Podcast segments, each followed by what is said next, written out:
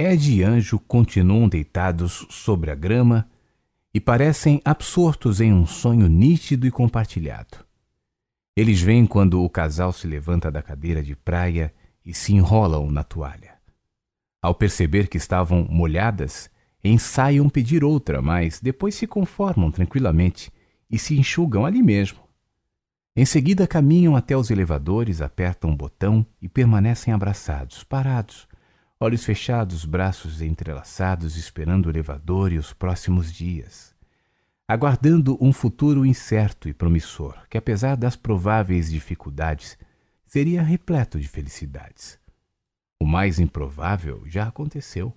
Dois estranhos se apaixonam imediatamente identificam no outro a pessoa que compartilharia tudo. Ainda que os pais de Betty oferecessem alguma resistência, logo entenderam que Ed era um bom sujeito e a faria feliz. Era de se compreender que temessem perder a única filha. Eles eram muito próximos, Betty ainda uma menina. Além do mais, moravam longe e sentiam não poder acompanhar a vida da filha diante de tantas mudanças. De qualquer forma, os primeiros contatos com o genro lhes abriu uma nova perspectiva. Eles não estavam perdendo a filha, estavam ganhando mais um filho. E quem sabe, netos. Quando o sogro tocava no assunto netos, Ed sentia calafrios. Adorava crianças, mas o temor de ser pai era bem maior. Gostava de brincar com os filhos dos amigos, adorava cumprir o papel de tio. Mas assim era mais fácil. Como tio, não tinha nenhuma responsabilidade em formar e preparar um pequeno ser vazio, sem nada e como uma folha de papel em branco ajudar a escrever a história de outro ser humano que dependeria de seu bom desempenho nos vários anos. A ideia de trocar fraldas e levantar à noite não era tão assustadora quanto de falar sobre a necessidade de evitar drogas, dar conselhos sobre prevenção de doenças sexuais, lidar com adolescentes e perceber quando algo de errado estivesse acontecendo. Era muita responsabilidade para uma pessoa só. Melhor esperar, arrumar a vida, ganhar dinheiro, garantir uma bela estrutura financeira onde, pagando boas escolas, contratando babá, dividiria a tarefa com profissionais, diminuindo o risco de dar errado. E se a criança nascesse doente? E se depois precisasse de médicos ou remédios, como é que iria comprar? Seria mais um problema para todos, não. Que o sogro esperasse, melhor dar tempo ao tempo e deixar que a vida siga seu ritmo seguro. Só que o ritmo da vida nos surpreende. Três anos depois que aquele casal entrou no elevador em direção ao quarto de hotel, os primeiros enjoos aconteceram. No começo, pensaram que foi alguma indisposição, algo que tivesse comido pela manhã. Mas a persistência dos sintomas, aliado ao mal-estar de Beth, fizeram com que ela própria tomasse a iniciativa de aproveitar a hora do almoço, em uma quarta-feira fria e chuvosa, para fazer o exame de gravidez. Naquela tarde não teve vontade de comer. Disse às colegas que precisava pagar uma conta e saiu sozinha. Quase não acreditou quando leu o resultado. Positivo. Foi um misto de alegria e pavor. Sempre quis ser mãe. Ia dar um neto ao pai, mas tinha medo de contar para Ed e lhe causar pânico. Demorou dois dias para criar coragem. A notícia foi dada em uma noite de lua cheia, linda, enquanto olhavam a cidade pela janela do quarto, conversando como faziam quase sempre. Ed, estou grávida, falou de sopetão. Ele interrompe o que estava falando, olha para Beth com um sorriso desconfiado que logo desaparece quando vê seriedade nos olhos da esposa. Grávida? Pergunta sem esperar resposta, olhando para Beth que chora somente confirmando com a cabeça. Espantosamente, ao invés de pavor, sentiu alegria. Não teve medo. Abraçou a esposa que chorava copiosamente e fizeram um pacto de que dariam à criança o melhor de suas energias e amor.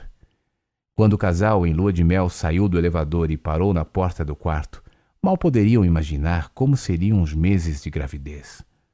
Beth trabalhou mais um tempo, até que a barriga cresceu e teve de repousar. Apesar de alguns sangramentos, não houve nada de anormal e nove meses depois lá estava Gabriel. Deitados na grama do jardim, Ed e Anjo, vem nitidamente a expressão do jovem Ed quando olha o filho pela primeira vez. Teve medo de acompanhar o parto, esperou ansiosamente na porta do berçário. Quando viu a enfermeira com uma criança enrolada nos braços, se aproximou e perguntou qual o nome da mãe. Na pulseira azul presa no minúsculo pulso do recém-nascido estava escrito Betty Mingô. Foi difícil relacionar a imagem daquele bebê nu, branco e comprido com o pequeno ser que se mexia na barriga da esposa. Gabriel nasceu muito inchado, olhos fechados, cabelo ralo. Enquanto olhava para o bebê dormindo no berçário, pensava como seriam os próximos anos.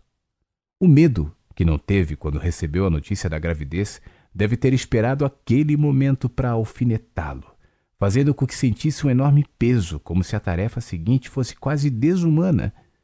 Dormiu no hospital nas próximas duas noites e voltaram para casa do casal, que agora eram três. Força, Ed.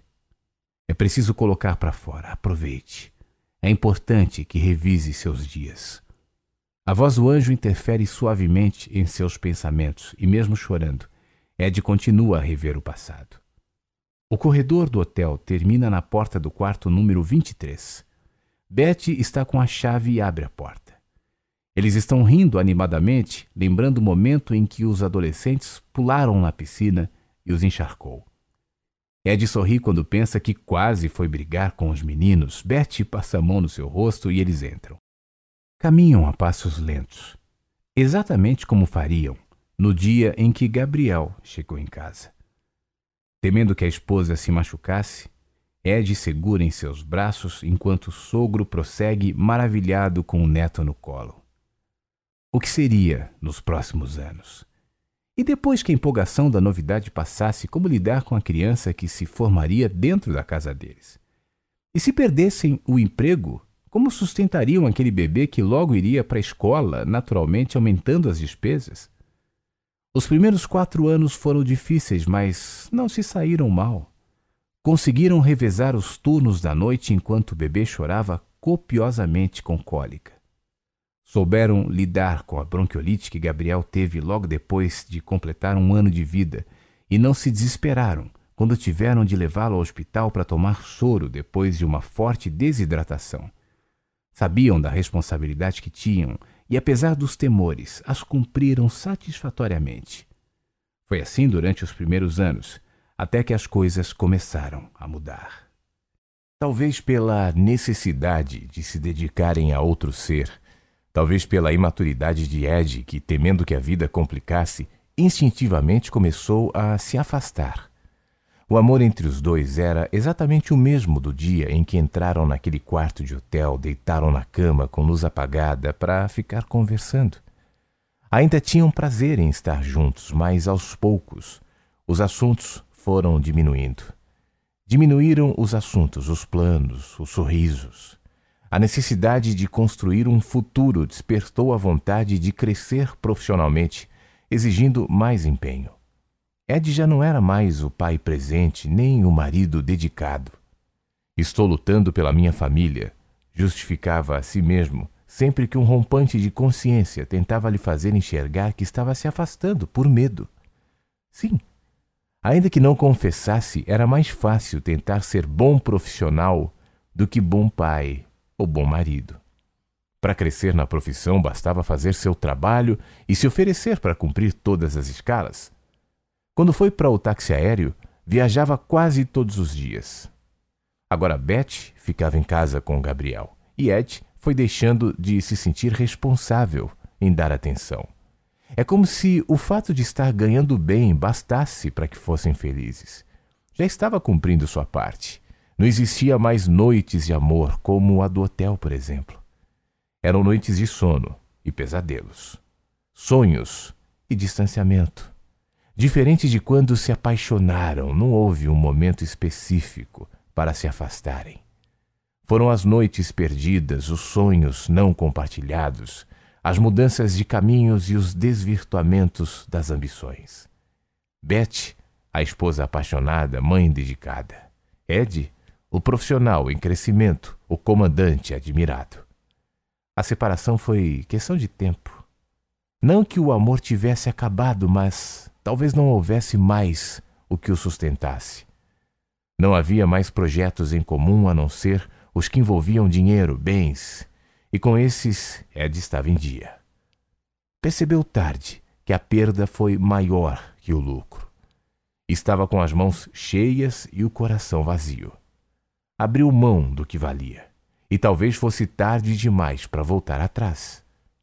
O casal do hotel dorme tranquilamente, sem imaginar que anos depois estariam insones, cada um em sua cama, cada qual em seu próprio mundo.